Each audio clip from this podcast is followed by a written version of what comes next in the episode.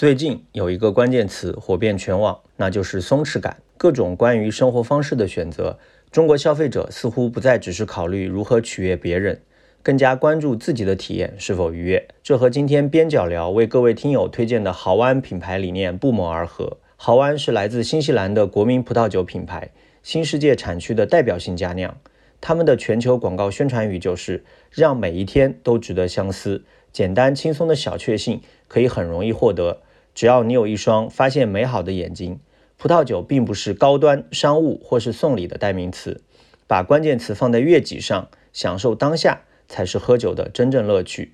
好湾品牌方在品牌天猫官方旗舰店 Delegate 酒类旗舰店准备了边角聊听众特殊优惠，四月二十七日起至五月十一日，在 Delegate 天猫旗舰店加入会员，在下单豪湾长相思加霞多丽酒两支装，报暗号边角聊。可享受专属会员折扣，再加赠品牌爆款豪湾黑皮诺七百五十毫升装一支，所有优惠叠加合下来可以折到三百二十八元，得三支豪湾爆款两白加一红，轻松满足所有挑剔的味蕾。各位可以在淘宝 APP 搜索豪湾相思酒，或打开 Show Notes 中的淘口令，访问 Delegate 酒类旗舰店，具体活动信息请咨询旗舰店客服。快去囤囤囤吧！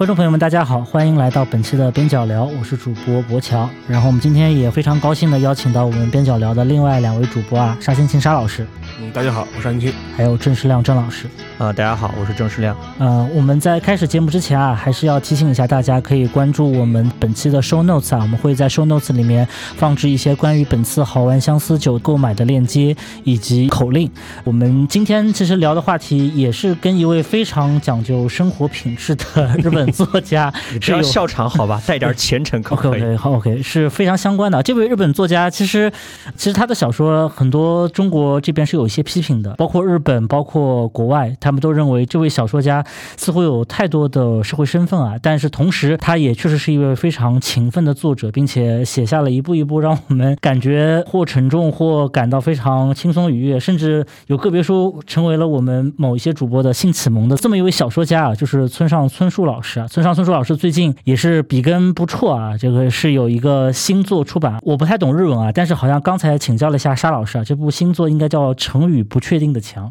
对，这是一个现在中文世界比较通用的一个翻译吧，因为但但是现在还没有一个标准中译本，就无论是地方繁体中文版还是简体中文版都没有正式的译本，所以说现在这个翻译只能说是暂定名的。暂定名之后估计也会掀起这个出版界的一场血雨腥风啊！就是每次村上的作品的版权的争夺，也是因为我自己现在也在这个出版行业工作嘛，我杀成一片的。对，这个一定是血流成河的这么一场 一场这种竞价之争啊！村上作品基本上等于印。超级，嗯，这个各大出版社肯定会抢的。对，而且虽然说应该其实跟我们之前聊过的东野圭吾是有点像，基本上每一部作品出来都是迅速要被国内翻译，而且好像时间卡的都很紧的样子。对，是。好，那我们节目还是要从头开始啊，就是我们还是要先聊一聊我们各自阅读村上的开端啊。我们先问一下石老师啊，就是你是从什么时候开始读村上的作品的？我应该是我忘了是初二还是初三。哎，跟我一样哎，啊，是吧？但是我们俩对我差着一点，都是都是青春期的时代开始开始读的。你先讲，你先讲。最早一开始把它当做呃情色黄色小说。为什么跟我 我要跟大家讲？刚才我说是某些主播的性启蒙，其实讲的是我自己啊，我没有想到这么的共通。俺也一样啊，是吧？好，OK。然后沙老师，你先说。因为最早的时候就是国内的那个一本。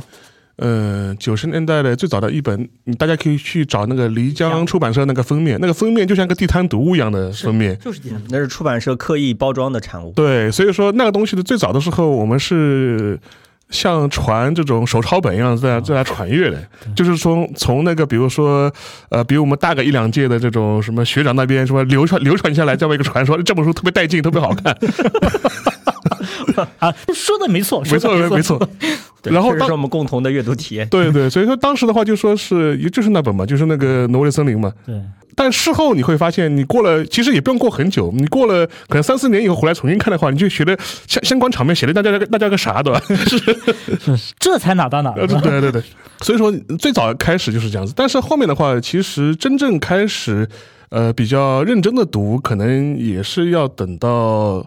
大学以后了。嗯，就是当时会比较认真的读，而且当时的时候就是会翻过去补读很多以前就说是只是漏过漏过错过的一些书，而且他有长篇有短篇，甚至会去系统性的看他写的一些随笔。对，所以说真正系统性的阅读应该是大学以后的事情了。就郑老师呢？其实我跟你们都一样啊，我也是初中读的，嗯。也是当做性启蒙读物来读的。嗯，只不过沙老师是上一届的学长传给他的，而我扮演的就是那个学长的角色。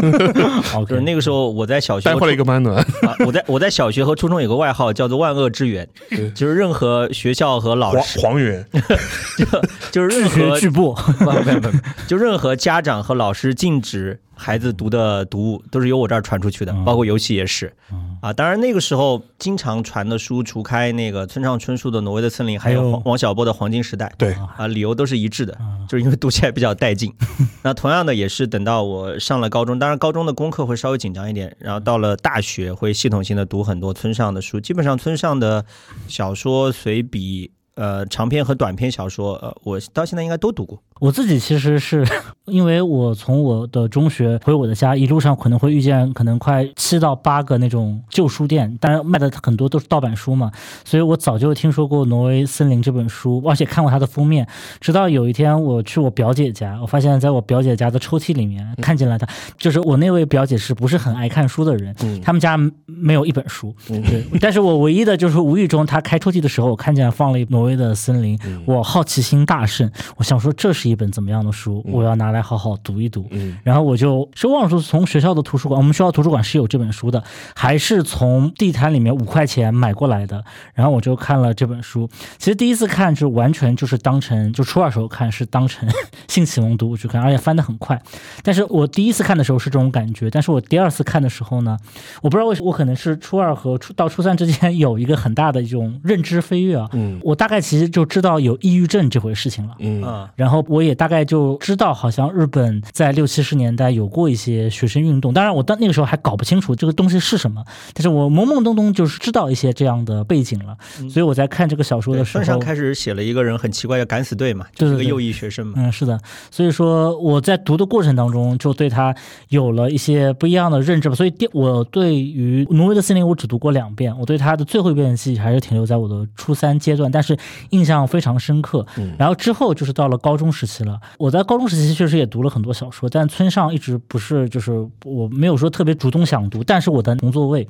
他是一个村上春树的狂热爱好者，然后他每次读完一本村上以后，就跟我说这本书特别好看。所以村上春树早期的什么五五啊、奇鸟形状录啊、宣扬冒险记啊，我其实全都是在我的同桌的这种催促下，嗯，然后他看完了，然后翻给我看，生怕我觉得这书不好看，主要是女同桌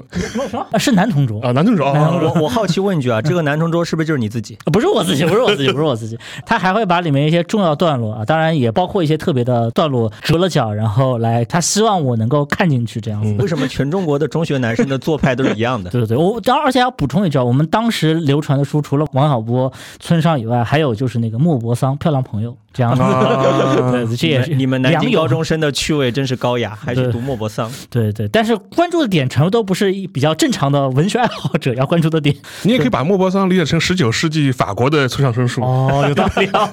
对，短篇村上这样。我还有个恶趣味，就是我喜欢呃收集村上的早期译本，他早期译本的封面的格调都出奇的一致，对都是地摊文学那种格调。漓江的那些书啊、就是有一次，就是我的好朋友，就是翻译家姚向辉嘛，我一直管他叫蒙叔。他说他搬家的时候有很多地摊小说要处理，让我去他家看看有没有什么值得珍藏的书。我过去一看，就是如获至宝。我发现他早期的村上的译本特别全，是全是地摊那种格调。嗯，然后保存的怎么样？品相如何啊，？品相都还蛮好的。但这种书，说实话，你现在收藏，一个是出于恶趣味，另外一个，除非你研究中国早期的翻译翻译史对其他的就没有什么价值了。对。不过从我们刚才的聊天中也能看出来啊，就村上春树确实是一个非常非常容易读的。你无论是个初初中生还是个高中生，你都可以几乎，就算他的小说里面涉及到一些历史啊、一些日本的文化，涉及到很多爵士乐，似乎看上去不是一个初高中生能够轻易阅读的文本。但是其实我们大家其实都是村上开蒙开的都很早啊。其实他是一个非常好卖的作家，但是我们有想过，就是他好卖的原因是什么呢？我觉得，因为这样看，就是他八十年代在日本开始出名之后就非常好卖，就说是从那个，当然他最早的两部书就说是《听风的歌》啊，或者是那种，呃，当时是拿了新人的文学奖。一九七三年的弹子球，对，一九七三年的弹子球，当时是他最早是拿了个群像的一个文学奖。后面的话，但是从他从那个《挪威的森林》开始，一下子就变成一个畅销作家了。而且当时我记得这日文版一卖就是三四百万的这种级别，所以说村上本人其实对对对此呢也有点意外。他事后很多次回忆，他就觉得没有想到这本书为什么会卖的这么好。然后我觉得可能几个原因吧。我觉得实际上面，应该你看村上的他的一些早期的作品，其实他自己对自己个人生涯的映射是蛮明显的，就很多都是记录他六十年代末七十年代初的时候，当时他在读大学的时候的一些经历。然后早稻田大学嘛，早稻田大学一些耳闻，甚至很多人也会做一些村上的一些考证，就比如说他会考证出啊，你他说的哪个那个那那一个公寓是哪个公寓，然后他说他说哪个学校是其实就是早稻田，对吧？文学巡礼，对，其实都是可以对应起来的。然后呃，这样子的一种写作方式，某种程度来说，在八十年代这样一个时间地点，我觉得是对当时的日本读者来说是有一种。呃，触中了他们怀旧的这种情愫。打个不恰当的例子，就跟我们现在很多中国的一些三十岁、四十岁的这一代人会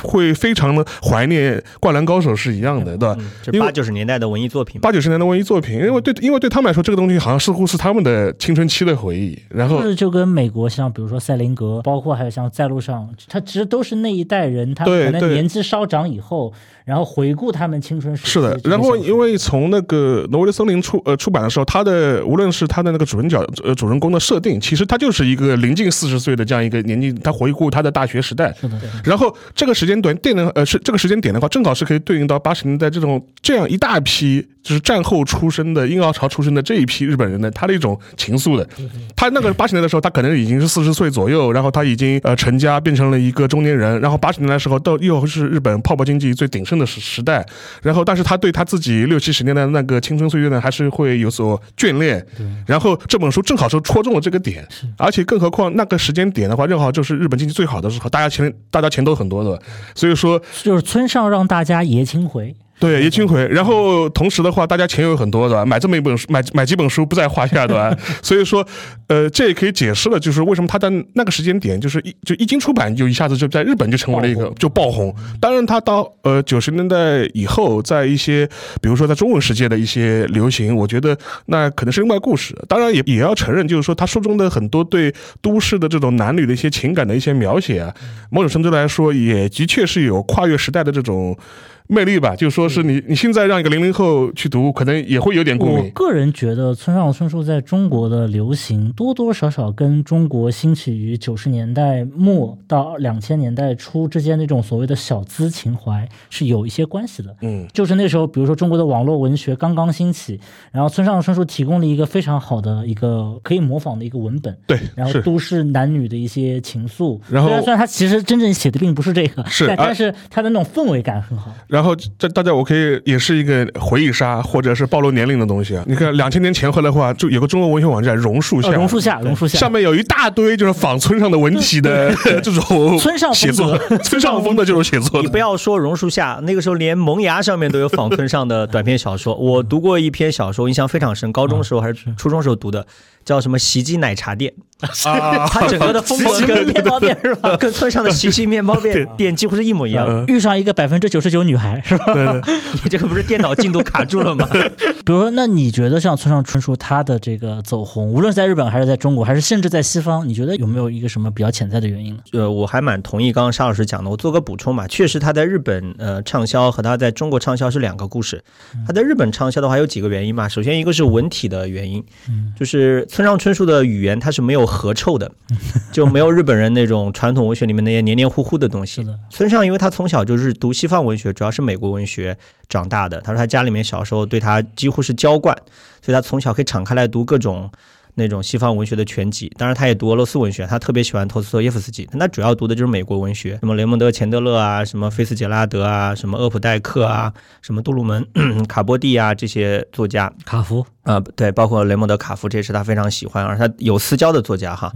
所以他的文体、他的语言是更加接近于西方作家的那样一种，就是翻译腔，所以日本嗯读者就读到他会觉得他的阅读体验跟其他的日本作家是不一样的，嗯，而村上自己写作会刻意的。呃朝着这些作家的文体靠，比如他写那个《听风的歌》或者叫《且听风吟》，嗯他一开始写不顺嗯，他就尝试用英文来写，但是他他说他的英文水平又没有好到那种地步，所以只能用简单的词和简单的句式。他先先用英文写，然后再翻译成日文。而他通过这样一种转化的过程，他找到了一种属于他自己的独特的文体和语言。那这种语言对日本呃读者来来说是很新奇的，而且还有一个很大的一个原因是，村上春树有一种就被日本的村上迷（括弧多为女性）非常欣赏的一种写作风格，就是他的笔方特别的多样啊，所以日本的村上迷会喜欢讲说村上君的脑袋瓜就是好使，就是好玩这种感觉。然后呢，他自己有有一个这个夫子自道，就是他自己说，他说士官比喻我大体是从雷蒙德·钱德勒那里学的，就是写《漫长的告别》的那个小说家嘛。他说那个雷蒙德·钱德勒是比方大师，啊，所以他学到了很多。那其实就我的阅读体验而言，除开村上提到的雷蒙德·钱德勒，他其实从杜鲁门、卡波蒂，从呃菲茨杰拉德那边都学到了很多东西，包括塞林格，就这些作家本身都是很机巧的、很很机智的作家。比如我举个例子啊，像我也很喜欢的那个蒂凡尼的早餐，他在结尾的时候，他描述那个女主角。就是奥黛丽·赫本演的那个女主角，虽然我觉得电影完全没有表现出小说的特色啊，他就讲那个女主角要离开男主角要逃跑嘛，要落跑嘛，然后他打了个比方，这个比方特别的新奇，就特别村上。当然这个话有点说嗯什么爷爷像孙子这种感觉啊，就非常奇怪。其实是村上受到他们的影响。这个比方是这样的，他说星期五晚上的天空是红色的，还打了雷。到了星期六，他离开的那天，他就指的是女主角，全是大雨倾盆。鲨鱼或许都可以在空中游过去，但是飞机是不可能穿过的。嗯，就是这种比方就特别的村上，就村上从这种美国作家里面是学到了很多这样的技巧的。像《挪威的森林》里面有几个著名的梗嘛，一个就是春天的小熊那个梗，对吧？还有就是男主角渡边对那个绿子说“我爱你”，爱到整个世界森林里的老虎都融化成黄油。包括那个还有另外一个就是那个五五五里面的梗嘛，就是村上形容。那个里面的女主角的笑容好看，还开始说像一个啤酒瓶盖掉到一汪清泉里面一样，这个波纹荡开。村上在这边还有点像名相声演员，像郭德纲还三翻四抖。嗯，他讲了这个梗，他还要继续往下再翻一翻。他说：“我饶有兴味地观察他脸上的这个细微而复杂的表情变化，不由觉得很有可能会有个清泉的精灵从眼前闪出，问我刚刚投进去的是金瓶盖还是银瓶盖。”然后还化用了一个 就是《伊索寓言》里面金 斧头银斧头是吧对金斧头、银斧头的故事。你看这种东西都会让读者觉得他很聪明，嗯啊，很很很很很清新这种风格。是包括他前面那个老虎融化成黄油，其实也是一个英国的童话作家的故事嘛，就小黑人桑波的故事嘛，就是老虎绕着树林子转，转摇尾巴，最后都化成黄油嘛。啊，当然还有一个，就刚刚沙老师讲的，就是他其实比较注重于刻画一种大的这种都市里面的人的情感，而他对这种情感的把握是非常敏锐的。就原来不是那个本雅明写过一个发达资本主义时代的抒情诗抒情诗人嘛，他是描述波德莱尔。其实我觉得村上春树是过度发达的资本主义消费社会的这样一个抒情诗人或者抒情小说家，或者是后发达，后发达，啊，对后现代主义，对，就是过度发达资本主义不是后现代主义嘛？就是他的那种文风，他的整个的思路是非常切合到消费社会的特性的。对啊，这个我们后面可以聊到很多啊，可以后面展开讲。但他又并不是完全拥抱消费主义，他是有他自己的呃反思，有他自己的这样一种若即若离的态度的。他会用这样一种东西来疗愈读者的孤独，这些东西我觉得都是非常。呃，切合当下的这个读者的呃需求的，我这边还查到一个特别有意思的调查，这个调查可以跟大家分享一下。啊，这个调查叫做《东亚诸城市的亚文化与青少年的心理》，然后它的副标题就讨论了动漫、轻小说、cosplay 以及村上春树。啊，他调查哪几个城市呢？他调查了那个东京、台北、香港、上海、北京，然后那个汉城、新加坡、吉隆坡、曼谷、胡志明市，就整整个亚洲的主要城市包括进去。然后他讲，啊，这些都市的青少年他为什么喜欢我刚刚提到的这样一些文艺门类呢？他说有相当大的原因是觉得村上的作品跟其他作品一样，就是很潇洒、很酷炫啊，符合青少年的心理。但还有一个非常重要的原因，就是他们在做这种自由式的这种问答，就不是填选项，是自由式的问答。他说是因为村上能够对他们进行疗愈，在这种大的都市的生活给到他们的重压之下，比如说村上早期的小说，可能除了《奇鸟形状录》，这当然他这个算中期了。他的小说里面的主要人物其实还都是以那种就是青年走向一个中年年这样一个过程，这种一个年龄段。然后如果你是阅读，我们假定啊，当然这个假定可能不完全正确，就是村上可能这个年龄段想要阅读村上的人。多多少少都有一些中二的这种倾向，然后可能这些人自己，比如说身在大都市当中，看着比如说熙熙攘攘的人群，自己其实是会有一种与世界疏离的感觉，会有一种所谓的孤独感。其实自己并不一定是真的孤独嘛，但是他自己会往往把自己陷入到某一种情绪当中。然后村上的小说，他在这个角度上，他其实是非常贴合这些人的内心的一些诉求的。而且更加关键的是，这种大都市的快节奏、高压力的所谓的现代的生活方式，其实对这样一种青春期的这样一种孤独和自闭是有一种强化的效果。是的，是啊，呃，有个特别好玩的一个分析啊，也是我刚刚提到那篇论文，他说村上的小说里面的主人公往往表现出一种自闭症的倾向 啊，所以他说，呃，那村上的这种小说可以对这样的倾向的人起到一个治愈的效果。反过来说到中国，前面博乔提到说村上就是就是被贴上了小资文学的标签，我觉得这对村上的 作品的畅销是一个非常重要的作用，因为在村上被引进中国的九十年代初一直到两千年，那个时候中国的市场化是狂飙突进的，是，那中国的城市化也在波澜壮阔的兴起，在这种时候你去阅读村上，其实是一种格调的象征，品味的象征。啊，就是你会显得你很精致，而且我有一个特别深刻的印象，就是九十年代末到，比如说二零一零年之前那个时代的，比如说中国，当然那个时候我主要生活在南京和北京，其实那个时候各个地方的咖啡馆不是很多，其实是比较少的。那个时候星巴星巴克还没有全面铺开，对，星巴克可能都不太多。但是但凡如果有一家咖啡店的话，我们都知道咖啡店里面会偶尔摆几本书，嗯，就放两本村上，装装装装样子。村上春树几乎是每发必中，我觉得就是但凡你能就是，所以我是觉得说村上春树在那个年代的中国，你能看见啊，他并不是作为一个日本的感觉而存在的，他是更加像一个喝咖啡的一个西方的，在这种语境下生长出来的一种文化。两位对于你们认为说村上春树，无论是他的写作还是他的，就他个人品味当然是非常西方的了，到底是一个为日本人写作的，还是一个为西方人写作的，还是他真的就是一个全球化语境里面的一个作家？我觉得应该跟前面提到的，就是他的一个文学创作的经历有关系。因为我们前面提到他自己从小是受很多欧美文学，尤其是美国文学影响的，而且按照他自己的说法，实际上他在正式开始成为小说家之前，他就是一个做译者。嗯，是，嗯，然后因为他。但他自己的回忆吧，就是说他可能十几岁的时候就开始读那个英文的原版小说，对，然后狂读菲斯杰拉德，然后非常喜欢了不起的盖茨比，然后以至于自己也要动手去翻译翻译。所以说当时他的，而且他有一个回忆，他一大概意思就是说他的文学之路实际上是一个自学的一个过程，他没有受过任何一个传统的一个科班的这样一个培训啊。他不读日本文学，他也不混日本作家圈子的。但最好笑的是，他爸是一个教日本语文的，就相当于是日本的语文教师。这么一个对，然后当时他的一个情况就是说是在这个情况之下，就是导致他的从小的一个他的文学养成的一个路径，其实跟传统日本作家是很不一样的。然后另外一个就前面郑世亮提到了，因为他的很多写作是从翻译开始的，嗯，然后翻译是他文学的一个底色，所以这也解释了为什么他的书翻成英文之后非常好卖，对吧？就英文世界的读者非常容易接受，本身就是为 就本身就是受到他们的敬仰，这样。这对，所以说从这个角度来说的话，这也解释了他的书其实不光是在中文世界。为什么在美国的文学圈里面，其实也很受追捧？对你想想看，他经常会要跟《纽约客》就是发他的访谈，发他的短篇的小中短篇的小说，而且他可能是《纽约客》最近这几十年就是登录最多的日本作家，或者甚至是外国作家。对，因为《纽约客》这个杂志本身实际上面，因为他每每一期他会发表短篇小说的嘛，但是你再发表就是一年也就这么三四十篇，对吧？但是他好像最高纪录一年可以发六篇村上的作品。对，这可以看出就是他在欧美这个圈子里面就是多受欢迎，而且他还被普林斯顿大学邀请去教文学课，对，还上过《巴黎评论》，这些都说明西方文学界是非常认可他的。对，而且他应该是很早就得到了西方的，就是当然这是在八十年代他的小说被翻译出去，而且我们因为我和郑世亮都是阿森纳球迷嘛，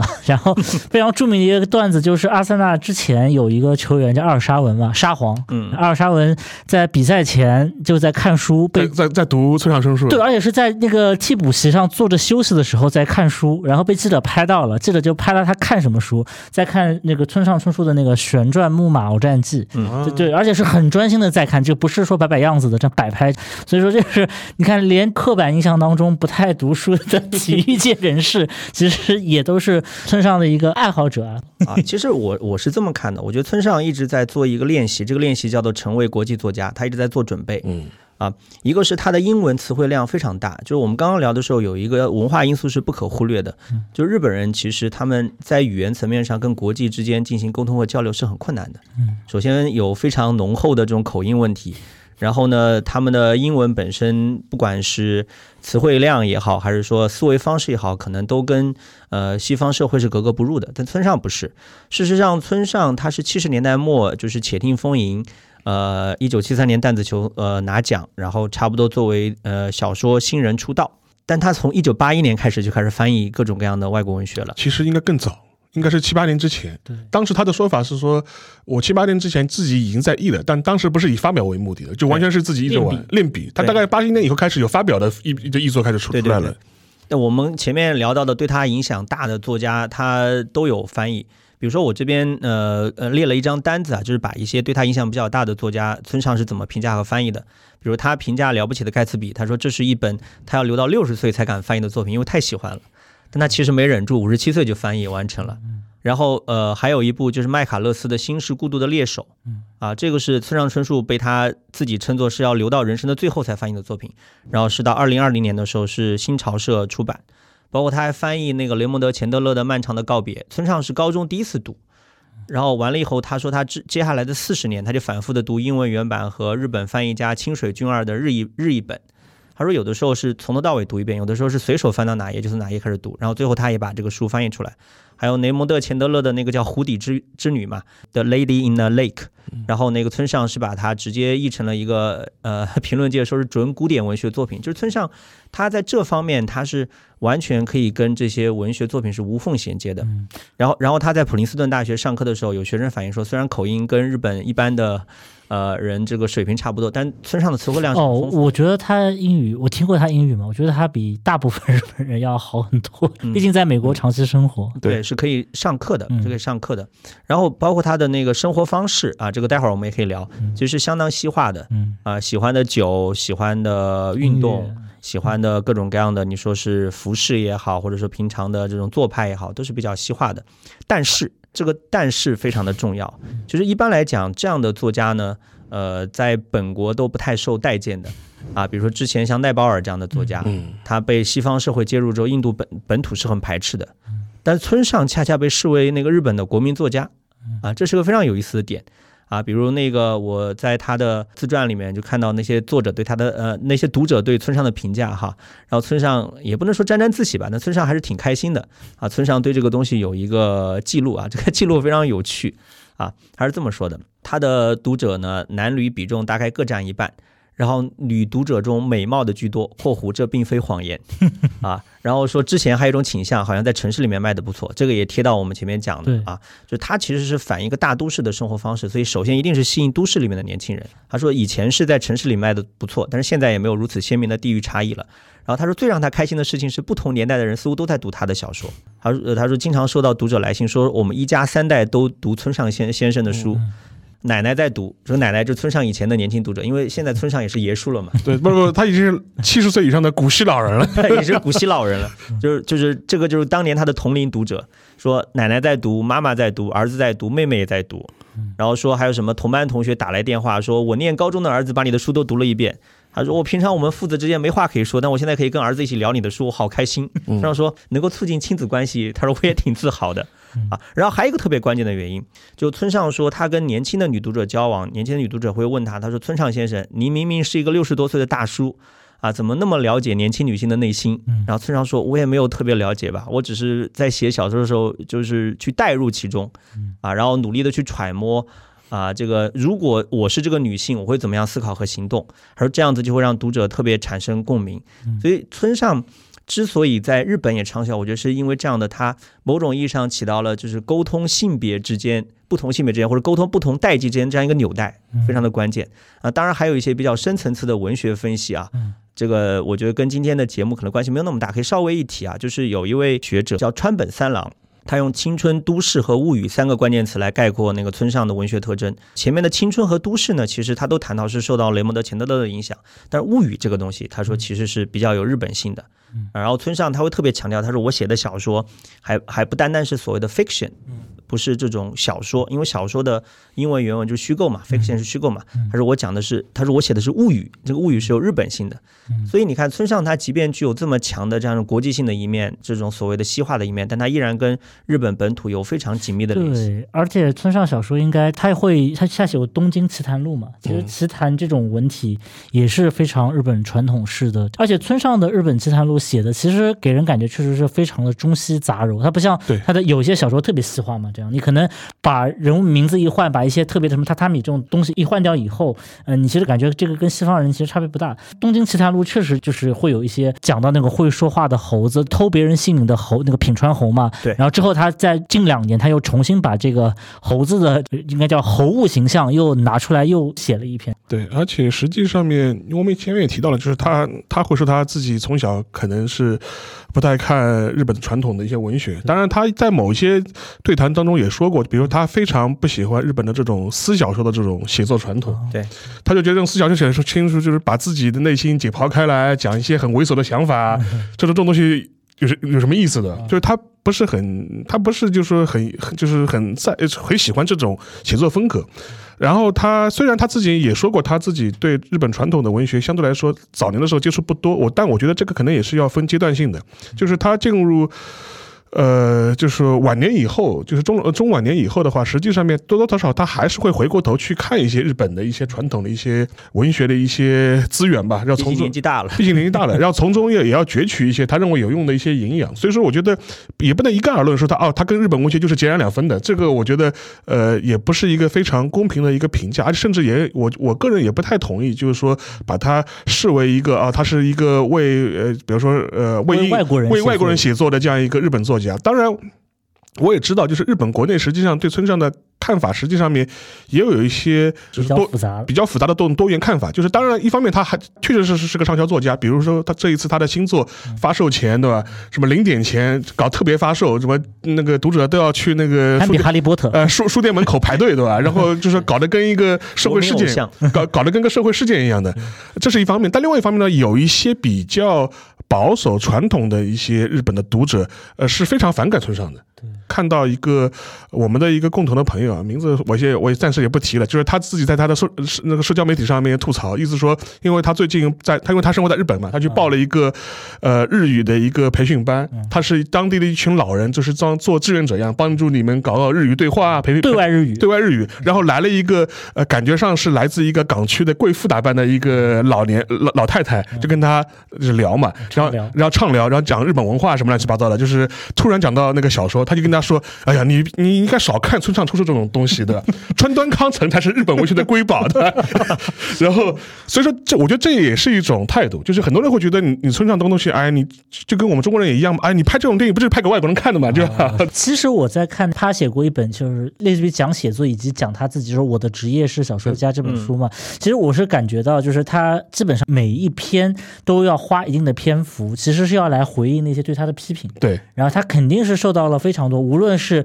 那种业界的，就是这种所所谓所谓的啊专业读者学者，还是一些比如说日本文化传统本位比较强的这么一些人的这种批评，然后甚至会觉得啊，你跟那个你背叛了、背离了日本的文学传统。但是呢，我这里想引用一个评价，谁的评价呢？就是刚刚去世的大大江健三郎的一个评价。呃，他对村上的一个评价，我觉得某种程度来说，哎，可能还蛮到位。他他就这是他的原话，大概是说，他说村上是用一种清澈朴实的日本风格来写作。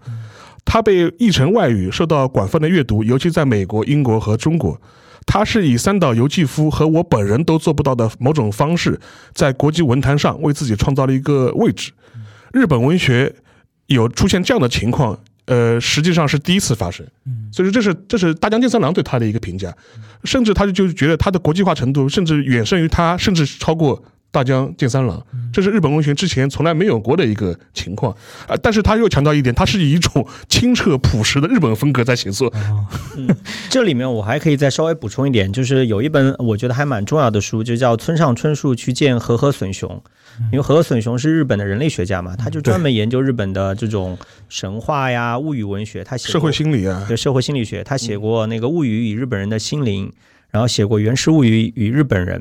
这些东西其实我觉得，呃，对村上，呃，多多少呃都有是都是有一些影响的。包括村上在跟他的对谈当中也提到了，就是说他对日本的文学传统的一些反思。这个反思，我觉得相当程度上也是在回应刚刚博乔提到的，就是日本的读者和评论家对他的批评。啊，一方面是村上年纪大了，我记得之前有一个 京剧评论家，应该是翁思在先生嘛，他跟我讲，他说你们年轻人现在不喜欢京剧没有关系，年纪大了会听的，年纪大了会喜欢的。我现在就真的开始喜欢了。我当年是从来不要听戏曲的，现在什么评弹和京剧都开始听了，说说明确实是人到中年了啊。你看村上人到老年，确实对日本文学传统会有某种程度的反思和回归。嗯嗯然后另外一个呢，我觉得他也是在跟和和隼雄这样的。日本的重量级的这种呃民俗学家、人类学家、社会心理学家的接触当中，也明白了这样一种日本的文学传统对日本社会的重要性。嗯嗯，然后还有一个很重要的，对村上来说，他去回应这些业界啊、或者呃日本读者的这样一个动作呢，是他在九十年代以后，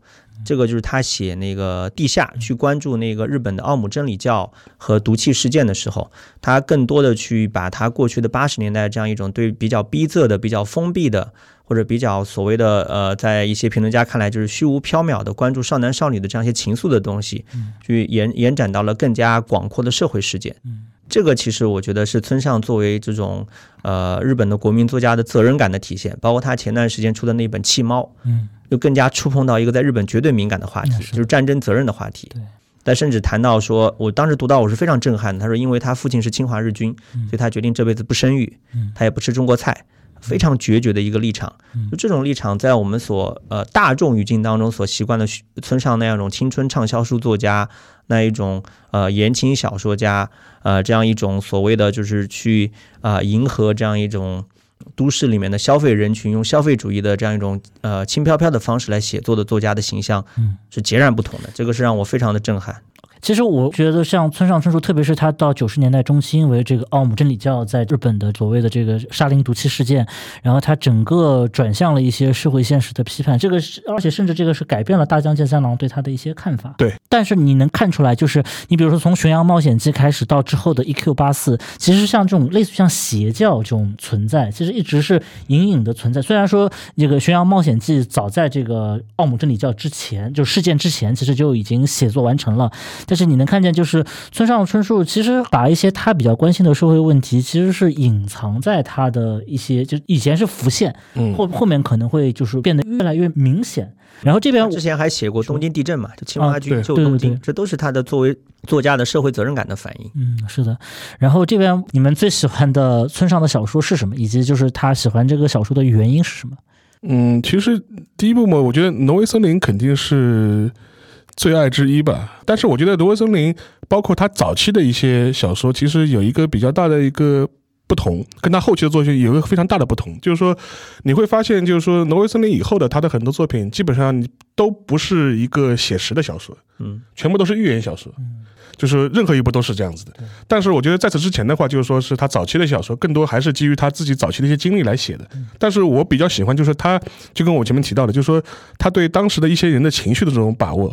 做这种描写，我觉得是能够引起包括我在内的一些读者的一些共鸣的。至少他这种对某一刻的这种情绪的这种精准的这种描绘描摹，我觉得是非常到位的。氛围以及氛呃情绪是非常到位的，所以说这个故事本身，说实话，就说是根本不重要。其实，但是这种情绪本身，我觉得是有深刻的这种共共鸣的。我我觉得我读很多村上小小说会出现，比如说读到三分之二，比如或者四分之三的地方，就是一旦他小说里面似乎某一些故事情节被完全展开了，悬念被解开，解解开了，他的那种故事的冲动就消失了。但是他前面那个，比如三分之二、五分之四，比如说像一六八四里面第一本和第二本的大半部分，你感觉那个氛围的营造造，那个拉满那个两条线叙事的那种交缠和紧张感，然后第三部就第三部就萎掉了。对，第三部就感觉，呃包括《巡洋冒险记》，我也是有类似的感觉这样的。嗯嗯所以说，你最感兴趣的就是挪威的森林，挪威森林，这是这是一部，然后后面几部，说实话，我觉得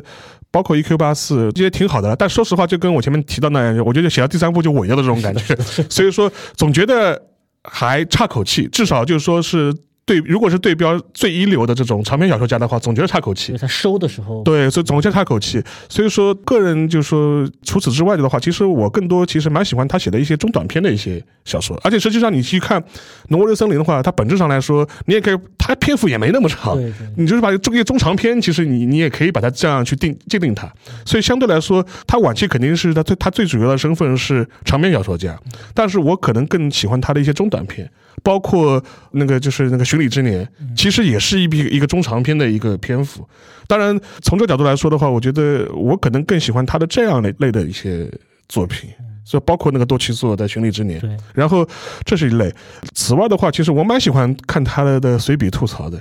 就写写这种小随笔吐槽，我觉得也挺挺非常轻松，非常轻松。睡前来一篇，睡前来一篇，而且可爱，而且很可爱，就是非常非常可爱，有很多吐槽和老人家的那对对对碎碎念，碎碎念。然后我这种东西，我觉得反而读读读读其实挺有劲的。这这也是我蛮喜欢读的吧。就说是另外一个话，就是也符合他现在的身份嘛，因为他现在每周还要去主持那个电台节目嘞。游戏人间，那村上村上 radio，让村上 radio 里面就放放歌，然后吐槽两句。其实这些东西嘛，无非后面也是转化成他的这种像随笔集这种东西的。然后他的几部长篇，我觉得都是离一流似乎差那么一口气的，就包括 EQ 八四的。是那帅才呢？村上他的作品基本上就是赖明珠一本，施小伟一本和林少华一本，我是都看。那综合来看的话，他的小说里面，早期我评价最高的是《世界尽头与冷酷仙境》。嗯啊，我觉得这部小说就是离所谓的纯文学的，呃，就是这部小说它的呃纯文学的味道是最足的，或者说它是最能够体现那个村上作为小说家的匠心独运的。总体上来说，我喜欢村上的呃长篇小说是早期多于晚期，但是对他晚期的作品，我觉得《E.Q. 八四》也好，包括刚刚提到的多奇作也好，我觉得都可以一看。那这里面整体上我的评价跟邵老师差不多，就是多奇作也是我评价最高的。然后刺杀骑士团长，呃，我翻了一下，呃，读的程度不够细致。他早期的作品我读的都蛮细致。他早期的话，除开我刚刚讲评价最高的是《世界尽头与冷酷仙境》，但其实我自己最喜欢或者读的最多的就是《挪威的森林》《巡洋冒险记》与《五五》，这个基本上是一个三部曲的这样的结构嘛。对，当然其他的呃我也都看啊，包括什么。呃，奇鸟新庄录，奇鸟新庄录，或者叫发条啊，发条鸟呃年代记，发条鸟，对对对对对，呃都读。但是我也蛮同意沙老师讲的，就是村上的随笔和短篇小说也自有它的妙处啊。我这边摘了几个村上特别可爱的他的随笔里面的反应，就是 他为什么受到日本的女性读者喜欢，就大家觉得他很清爽，很可爱，就是不油腻。举一个不恰当的例子，对应一下我们之前的就是二次元的话题，他就是猪头少年里的满口骚话，但是必不会让你有反感的这种满口骚话。对。因为村上写信还写的蛮多的，所以他有一本那个访谈录嘛，那个访谈录里面就专门那个那个那个访谈者其实也是日本非常知名的一位作家加演员加歌手啊，叫那个呃川上未央子。它里面就问到一个蛮尖锐的问题，他就是村上先生，他说你的作品里面写到了那么多性，是不是涉及一些对女性的不尊重，尤其是对女性的主体性的不尊重？这是非常尖锐的问题。但我觉得村上的回应就非常的清爽，就一点都不油腻。啊，他当时他就说，他说其实呃，他就首先举了一个挪威的森林的例子，他说里面的两个女主角，一个直子，一个绿子，分别在意识的下世界和意识的上世界拼命活着，啊，哪一个都让女主人公。就是我打引号那个我情有不舍，几乎分裂。我在想，这是把一句都是你们都是我的翅膀说的如此的清新脱俗。对啊，然后他后面就解释嘛，他说他不是对女性的不尊重，他说呃，我认为我并没有把女性角色都作为性的这样一个导游来进行一个情节的设计。嗯，他说即便故事的情节我现在忘掉了，但他他们也至今仍然活在我的身上。比如我想到挪威的森林里面的那些林子啊、出美啊这些。呃，其实是戏份相对比较少的女配角，啊，至今心里还多少都有点发热，这个就是非常的真情实意了。村上春哥是吧？并没有，不要这样黑他。然后后面那一段表态，我觉得特别棒啊！我觉得这个基本上可以说是东亚小说家的天花板了啊。他说：“我经常觉得女性身上毫无疑问具有跟男性不同的功能。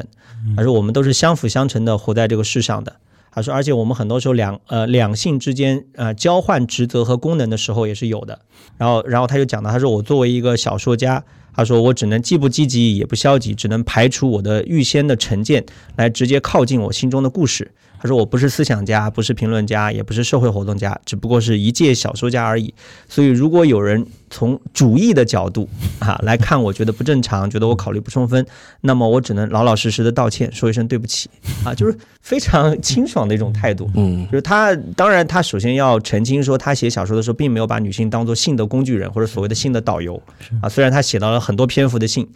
啊，他说我他对女性角色是喜爱的，是尊重的。然后马上讲到，他说如果大家觉得我对我有所不满意，那也是我有局限，因为我只是个小说家，我愿意道歉，就蛮清爽的。所以我觉得他在访谈录里面的这种非常。呃，老老实实或者说呃非常真诚的这种交流的态度是蛮讨喜的，蛮可爱的。然后还有一个就是我最近翻完的一本书，就蛮好玩的。沙老师应该也也感兴趣，就是村上 T 嘛。嗯，村上讲他收藏 T 恤的故事，真的也只有村上写这种书才有人买，你知道吗？也只有杂志允许村上写 这种东啊，西。就村上非常夸张的说，他在日本哪怕在厕纸上写东西，都会有出版社要出。这里面有几段特别可爱，我跟大家日本五条人啊，这有几段特别可爱，我我专门摘出来跟大家分享一下，就是就是他有三段吐槽，就那种小老头式的絮叨。第一段他说，呃，以前我在美国电影院看那个《Mad Max 二》，就《疯狂的麦克斯二》，嗯，有一个顶着朋克头的人坐在前面。导致我没有看清楚荧幕。我对朋克头没有什么成见，但在影院遇上朋克头就不太好办了，就非常有幽默感的这种小吐槽。然后呢，他在书里面有一个很大的一个灰色的 T 恤，还蛮好看。他这本书里面 T 恤都很好看，就很有个性，是那个就是美国那个体育频道嘛，就 ESPN 的一个宣传的 T 恤。然后他这个 也非常可爱，他说这个衣服上画着美国的王牌体育项目，橄榄球、棒球、足球、篮球，一目了然，相当不错。这里面我最喜欢的是棒球，加油啊，养乐多燕子队！然后后面一个他后面有个括弧跑题了，对就就非常就是讨网络上年轻人的喜欢，他这种写作方式完全年轻人的，还有还心态也很年轻。对，然后最后一段有点长，但特别好笑，就是他这本村上 T 要收尾了嘛，因为是个杂志的专栏，他写了两百多期，最后要收尾嘛。他说我收集的 T 恤还有很多很多，但一直这样写下去也不是个事儿，于是我决定就写到这儿好了。最后一期果然还是要写啤酒主题，你看他又突然讲到啤酒上面，他说说到 T 恤就会想起夏天。而说起夏天就会想到啤酒，省略号对吧？他说不，也不必非得是夏天啊，在暖炉的明火之前，坐进摇椅里面，抚摸着膝盖上的小猫的脑袋，啊，一面一小口一小口的喝下冰凉的啤酒，也是人生的一大幸事呢。这个呢字真的是神髓。嗯，那后面他来了一个转折，他说什么？你说既没有暖炉，也没有摇椅，还没有猫？嗯，那真是太可怜了。不过想想看，这三样东西我家也全都没有，就他就会就是像抖包袱或者脱口秀演员说脱口秀，但是也不是的，不是很刻意，你会觉得蛮可爱的。就村上他在他随笔里面表现出来的人格，就是这种呃非常坦诚的态度啊、但是呢，就像刚刚沙老师讲的，他的短篇小说我也蛮喜欢，就他对情绪的捕捉非常的动人。啊，这个我要跟大家分享一下，就当年我去参加一个朋友的一个婚礼，在在海岛上的一个婚礼嗯啊，然后那个朋友就是有遇到卡夫卡吗？就是他那个婚礼之前嘛，总归有一些告白的环节。然后我这朋友就引用到了村上的一段短篇小说里面的故事，就那个《夜半蜘蛛猴》里面的啊有一章、是第三十六章嘛，就是关于半夜半夜泣离或故事的效用啊，非常的感人。就当时就是女孩问男孩，就是爱是什么嘛，嗯，就是你爱我爱到什么程度嘛？男孩就说就爱你像午夜的汽笛一样，女孩就不懂。啊，什么叫午夜的汽笛？他说有的时候你会觉得特别的孤独，就像被沉到深海里面的一个铁盒一样。嗯然后你觉得心脏快要炸裂了，想说话没有人能听到，觉得非常的绝望。啊，这个时候传来午夜的汽笛声，然后一切就是豁然开朗的感觉。然后铁盒从海底浮起来，你感到心脏没有那么痛苦了，感到世界上还是有人能够听到你的。嗯然后最后那个男孩说：“我爱你，就像爱，就像爱到这种程度。”然后当时在婚礼上，这个我的朋友把这一段作为告白词讲出来，就全场被感动的稀里哗啦。我想村上这一招作为文青的告白词真好用，我估计当年大家写情书也抄了不少。类似的这种桥段嘛，就最典型嘛，那个什么百分百女孩嘛，这个短片其实我印我印象为什么特别特别深，是因为我当时高也遇到了一个啊没有没有没有没有没有，我当时高中的时候，当时那个校园广播，啊，当时也不知道为什么，就校园广播有人在念这个小说，对，有的那个小小小说，就是他中午午休的时候，就是一个女生，然后可能就是像值班一样的，就她就是我觉得每个学校都有这么一个，就是哦我这是善意的文艺恐怖分子，嗯。会给大家散播这些文艺的种子，抓住各种官方节目的间隙，对什么什么在中午的那个学校的电视上面放一些文艺片，这不好意思，当年比校的那个恐怖分子就是我，我放过那个保罗保罗他们的那个保罗加风科的那个那个音乐的。然后那个女生念的又是声音比较好听，然后就惟妙惟肖，知道吧？因为这片那故事很短嘛，大概也就几分钟，也就能够念完了。所以这这是，但是呢，就是对于这么少男的这种隽永是吧？隽永，对对少男的这种印象极深，知道吧？我现在都我我现在我现在都要四十岁了，我这个 就当时听这个广播的这种感觉，到他现在到现在还记得。你回去查一查到底是谁这样子。就是你遇到了一个百分之百的女孩，读了一段百分之百的女孩，嗯，挺棒的。他他那个全名应该叫四月的一个呃，叫四月一个清朗的早晨，遇到百分之百的女孩。这个标题一看就是不同凡响，不太像是一般意义上的短篇小说。对，就村上起标题其实也是一绝这样子。对，我其实最喜欢的村上小说就是就是现在被翻译成《奇鸟形状录》，嗯，然后应该叫做《拧发条鸟的年代记》。呃，台湾是怎么翻的？台湾是怎么发条鸟发条鸟年年代记？赖明珠是怎么译的？对对对。然后我第一次读的时候，因为我之前读，包括我之前已经读过五五五，我因为五五五相对比较厚一点嘛，我已经觉得说好像村上春树写作的主题可能似乎更加的重一点了，无论是书的重量还是内容。但是直到读到《雌鸟形状录》，我记得非常清楚，我当时是每天可能做完一个小时的作业，可能看二十分钟的上，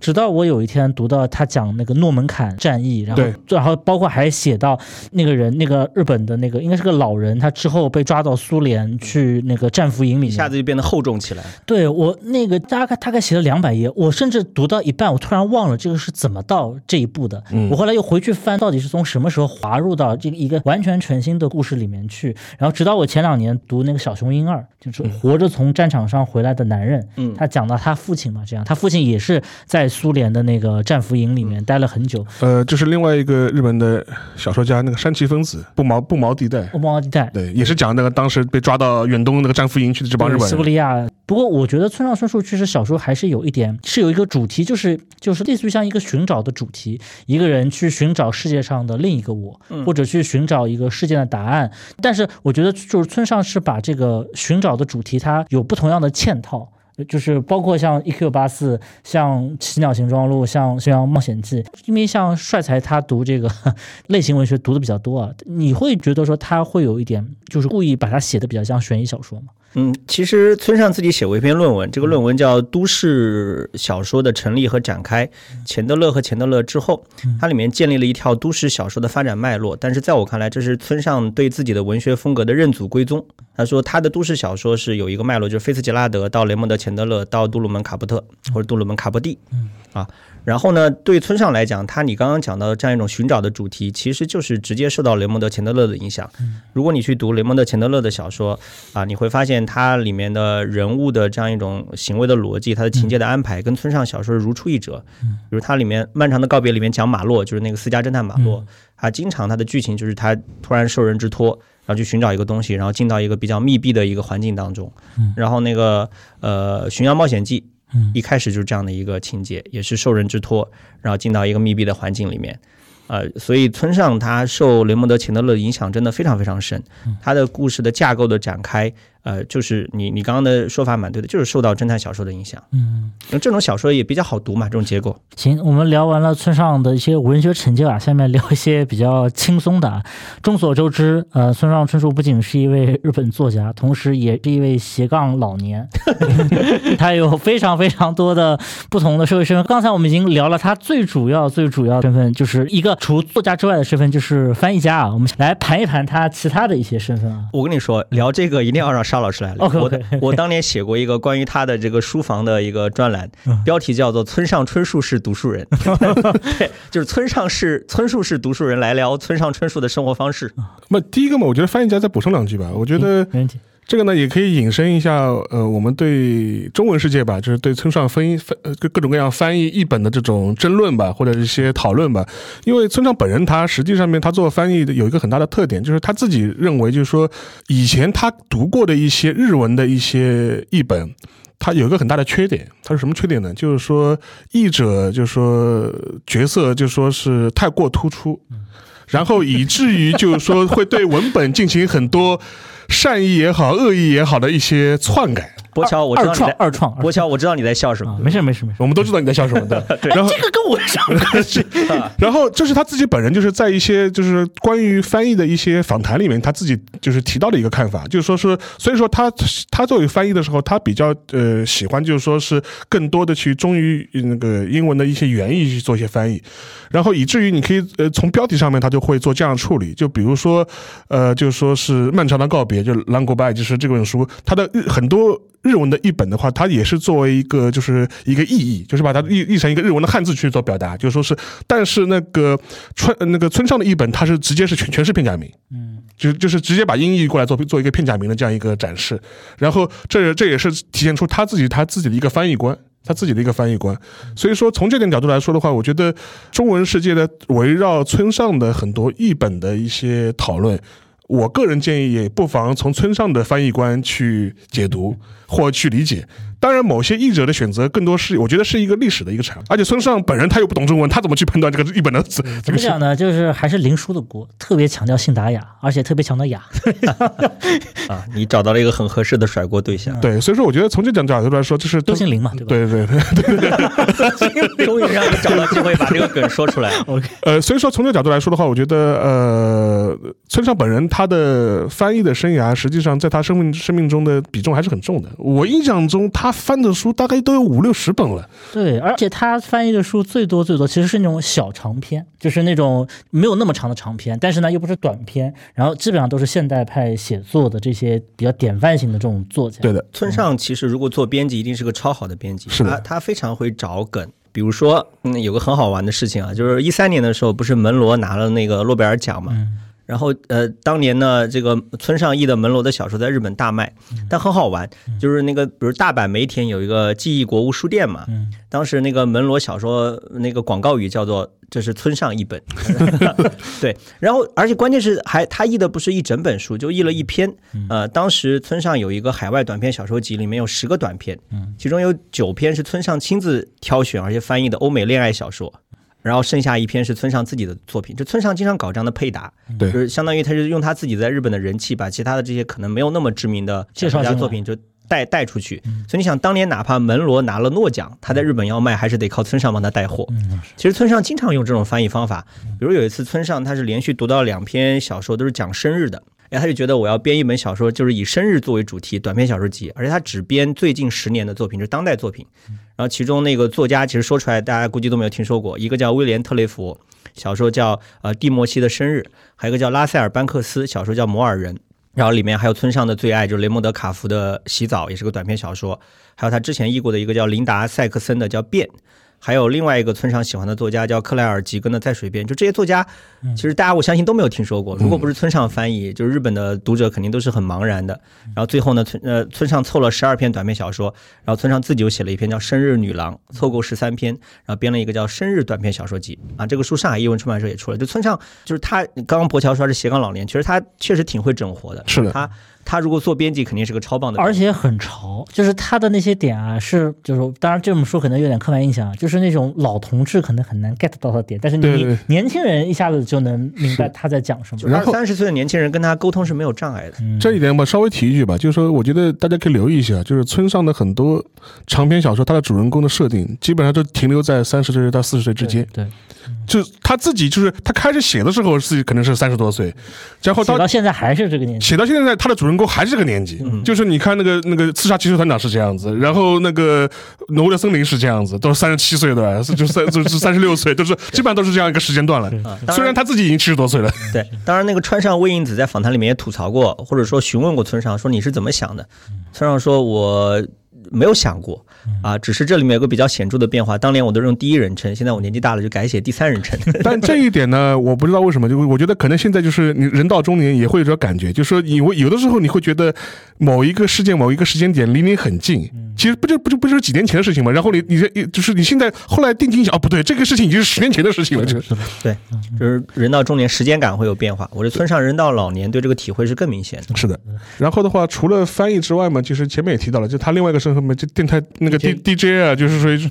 对，他现在每周还是要主持他自己的村上 Radio 的那个节目的。啊，对，说到这儿插一下，博强，你你觉得村上的音乐品味怎么样？嗯，是这样的，我觉得他的古典音乐品味呢就比较大众，其实跟大部分古典乐迷是一样的。嗯，然后包括就是还有一本就是郑世亮非常喜欢的嘛，他和小泽征尔两个人的一个对谈。录，与小泽征尔共度的午后音乐时光。对，然后大家可以去听我们跟顾超对，大家可以一部这个天方乐坛，然后去只要搜索关键词村上春树，我们应该在一到两年前左右录过一期村上春树的音乐品味，然后。他他他这个电台节目就是放一段音乐，然后自己呃，就是他每一次他会定一个音乐的主题，比方这周的话，就比如说啊，随便举个例子，就比如说。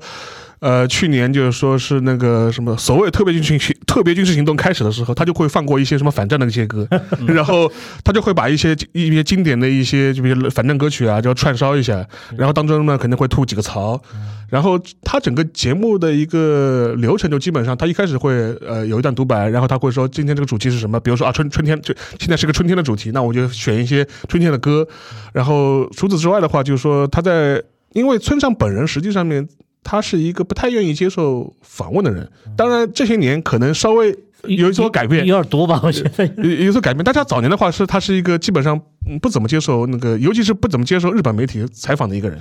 然后当时的话就是说，其实对他来说，电台是一个他的一个对社会发生的一个比较直接的一个渠道，而且有的时候他甚至会对一些呃日本社会的一些问题有一些。比较犀利的一些犀利简短的一些吐槽，呃，比如说就二一年就是就日本疫情就是最严重的时候。他也批评过当时菅义伟政府的一些相关政策，当然他不会像个政论家一样给你扬滔滔不滔滔不绝讲，他只是会很以他的风格都吐槽两句。他比如说，呃，他说菅义伟首相告诉我们什么光明就在前面，嗯，说明他的视力很好，没有他的随笔风。然后他也会分享一些，比如说他的一些乐趣，就比如说这两年那个养乐多燕子成绩比较好，拿了冠军，他就会说啊，恭喜养乐多燕子啊，怎么怎么样。就是我们讲到这个话题，我们就先岔开一笔啊，就是村上春树。跟养乐多燕子队，包括他的小说写作生涯，似乎都是有一些就是扯不断理还乱的一个联系啊。因为他自己说过嘛，他的小说家的生涯就是在棒球场上。开始的嘛，左外野右外野，他说坐在对对，坐在坐在当时养乐多的那个主场就是神宫球场嘛。当时的神宫球场，它的外野还是比较简陋的，它没有座椅，就是像草坪一样，大家躺在那边 就是看。他可能就就是躺在那边看，然后吹着风，然后晒着晒着太阳，然后喝两口啤酒，然后看到一个兴致所致嘛，望两眼比赛，就基本上是这样一种状态。当当时就是说他看到一个美国的一个洋将说打了一记二垒安打，然后那一刻他突然觉得自己心里被触动了一下，就觉得我要写小说了。对你。听上去没有任何关系，他就受到了一个神奇的这样的一个感觉，感觉对对对对对，这样一个就个人的这种神圣时刻，就是然后。后面的话就是说，前两年就是说那个打出这支村上，我称之为村上安打的这个洋将，他去世了嘛。当时日本媒体就是还做过报道，就说是啊，就是让村上成为作家的某某某，说不幸去世了，就是 说，所以说这个是蛮有意思的。但是这一点的话，我觉得大家可以拿这个去分析一下村上的性格。因为他自己其实是京都人嘛，然后在京都关西那个圈子，那个就是那个地区的话，实际上最火热的球队是阪神队嘛。你想想看，他为什么没有成为一个阪神球迷？其实印象中我看到过一些回忆，就是他小的时候就是说是，说是因为周围所有的小孩都是阪神队的球迷，然后他还被迫去看过阪神的比赛，然后就非常的不爽。然后与众不同啊，所以说就这里你看出他的一种从小的一种叛逆的这种想法或者这种性格，而且上也是一种鸡蛋与高墙的选择。对，然后同时另外一点的话就。是在东京都，其实还有支更强的球队，就是独卖巨人。独卖巨人，他是传统强队嘛，就是日本的纽约洋基嘛，拿了最多的冠军。那他为什么不选择独卖巨人呢？偏偏要选择一个，就是长期以来就说是拿不到冠军，一直在一一一直在 flop 的一个球队嘛。说明村上春树如果在伦敦，也应该是阿森纳球迷。对对对对对对对，而且更更何况，看来我们今年无论今天晚上比赛结果如何，我们都要录一次 开阿森纳的节目。OK，对。所以说从这个角度来看，就是你能从球队的选择后，然后。他的喜好也能看出他的一些呃性格上的一些趋向吧，就是说他觉得他之所以不选择阪神，之所以不选择独麦作为他的支持的球母队，支持的母队，是一个精心选挑选的结果，绝对不是他自己说啊离得我比较近，我就我就去成为他的球迷了。我觉得肯定不是这样子的。嗯，包括当时村上他有一个回顾，他说一年之后。他曾经在同样的一个地方，就是张开手心捧起一只鸽子，而鸽子留给他手心的温度，跟一年之前他那种。天启的时刻，共同促成他成为一个职业小说家。而他在那本自传，呃，我的职业是小说家里面还提到说，呃，有一年他是完成哪部作品来着，我忘了。他那部那部作品的完成，伴随着养乐多燕子队拿冠军，所以对他来说是特别特殊的一段写作的记忆。是的，可以看出他的一些。性格上的一些特色吧，特色特色特色。那除了这个是电台 DJ，是翻译家，是 养乐多爱的球球迷，球迷啊，大家可以想象一下，就是说不定你某如果你去看球的话，说不定村上就跟你在同一个场域里面 在看比赛。对，好，那除了比如说电台 DJ 以外，他还有一些，就是他还是一个黑胶的收藏爱好者。我们之前也录了一期，对黑胶收藏大师的。对，而且他最，其实我觉得他的古典乐其实口味非常的大了，但是我觉得他对摇摇滚对流行对爵士的品味，而且他写过两本关于就所谓爵士群音谱嘛。对。然后他最喜欢的应该什么像 Chet Baker，还有还有 Charlie Parker，对，还有 Miles Davis 这样的吹小号的。对啊，村上他是四岁就开始听爵士乐了。嗯。他一九七五年的时候还开了一个爵士酒吧嘛。Peter Cat。嗯，就 Peter Cat 彼得猫，而且彼得猫不是这个酒吧一开始的名字，是他一个读者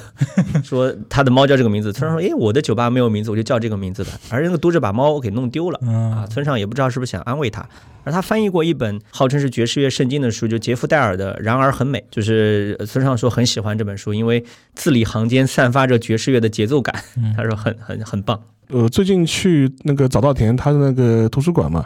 然后它里面就是说，也是因为他是把他的这些藏书，然后把他的黑胶也是捐给那个早稻田了嘛。然后早稻田的话，当时他专门辟了一个房间，是做他的黑胶收藏的展示。当然他不会全摆出来嘛，他就挑了几张，然后就说是做展示。然后当时还弄了一套不错的音响，就是会每天随机播放其中的某一张唱片。所以说大家如果去早稻田那他那个那个图书馆的话，可以在那个地方驻足一下，听一听，就说是。就是村上自己收藏的黑胶的一些，而且村上收藏黑胶，它有个非常正能量的一个点，就是他好像说超过多少美元的黑胶我是不会买的，对他就是买那种就是价格比较平民化一点的。是的，他喜欢淘二手，而且他呃买黑胶的消费观跟他买 T 恤的消费观是一样的，不买贵的。他说超过多少美元的 T 恤他就不买了，没意思，没意思。啊，我是觉得他那两本那个黑胶那个爵士群音谱写的确实非，而且很短，大概其实就是正反一面，然后配配。一张图，配张图，而且是他的插画家朋友。对，而且村上对音乐的态度还嗯蛮紧跟潮流的。他说音乐这个东西就要一直听。他说两三年不听最新的音乐，接下来就听不懂了，就脱离时代了。所以他是每出新的音乐，他都会听一下。嗯，然后除此之外，他的身份跑者，跑者，嗯，他写过一本书，生活方式博主嘛。生活方式啊，在西方社会，大家跑步入门基本上就读一本书，叫《跑步圣经》嘛。嗯，呃，在东亚。日本、大家都中国，大家都读村上那本。当我谈跑步时，我在谈些什么？啊，那个书我觉得最大的好处是让大家明白，作为一个作家，其实很大程度上是一个体力活，是呃，是一个技术活。它不是像人们想象的一样，是灵感来的时候我就狂写，灵感没来我就躺着等灵感。村上他对待跑步的态度，跟他对待写作的态度是一样的。对，而且因为最近最近两年，因为我开始跑步了嘛。所以说我逐渐可以就是越来越村上春树式。不，我能理解他就是他对跑步、对待写作的一些就是一些想法。他为什么会做这种跑步观？对他的跑步观为什么会做这种比较嘛？因为我觉得第一点，还有一点啊，他因为他是摩羯座，知 道他是摩羯座，就是沙老师你是吗？呃，我不是，我不是，就是他是摩羯座。他的消费观和生活观都还蛮摩羯的。他跑步这种东西，其实对他来说就几个好处嘛。因为我也看过一些他的一些访谈，就是他自己说他自己最喜欢的看的体育运动还是看棒球。嗯。但是他自己就是身体力行的问题，就是说是因为打棒球的话，你必须凑。动很多人的，但跑步是个个人的事情。是，然后。呃，写长篇小说、写写作也是个个人的事情，两者在他的看来是一个高度同质性的一个东西。这也是解释他能为什么能能够坚持跑步几十年，然后他能够坚持写作几十年。我而且他里面还有一点，我印象这也是他在跟那个那个和和隼雄就说是对谈的时候提到过的一点，就是说他会说他会把跑步当做一种去除自己内心负能量的一些一种方式，因为他说他写小说的话，就是很难免会堆积一些负面的情绪。像然后说作为一个作家的话，你必须有个渠道能够比较顺。顺畅的把这些负面的情绪给过滤掉，或者排新陈代谢掉，说不然的话，就说是累积的时间到一定程度的话，实际上会会会对你形成反噬的。然后对他来说就是跑步。然后他为什么要规定每天自己写作的字数？然后写到一定篇幅的话，笔一丢就是跑步去了。十页稿纸长，就是跑步去了，然后每天就是固定要跑多少要多少时间，然后对他来说就是一个休息也好，或者是一个对他自己心灵调节的这样一种非常有效的方式。而且我看他那本书啊，就是那个当我在跑步时，我在谈些什么这本书的时候，你看见他为了准备一次马拉松，他做的那种非常详细的计划。计划对，然后，而且他很真诚的讲，哎呀，这次失败了，嗯失败是因为什么原因？做铁人三项，四五十岁的人其实也不年轻了，然后做这种可能就是那种准运动员级别的事情，我就觉得他是一个这方面其实是一个非常自律的一个。是啊他自律到吓人啊！他去美国，他在普林斯顿大学做客座教授，他也要跑步，就每天沿着这个查尔斯河岸跑步，而且一边跑一边还要写小说，《奇鸟形状录》就在当时写成的。是是，啊，就他的跑步跟他的写作确实是同构的。他一开始跑步其实某种程度上是蛮实际的一个目的。他说呃写小说体能要好，嗯，他说你而而且他身体垮掉就没有灵感了而且他说他他说我是易胖体质，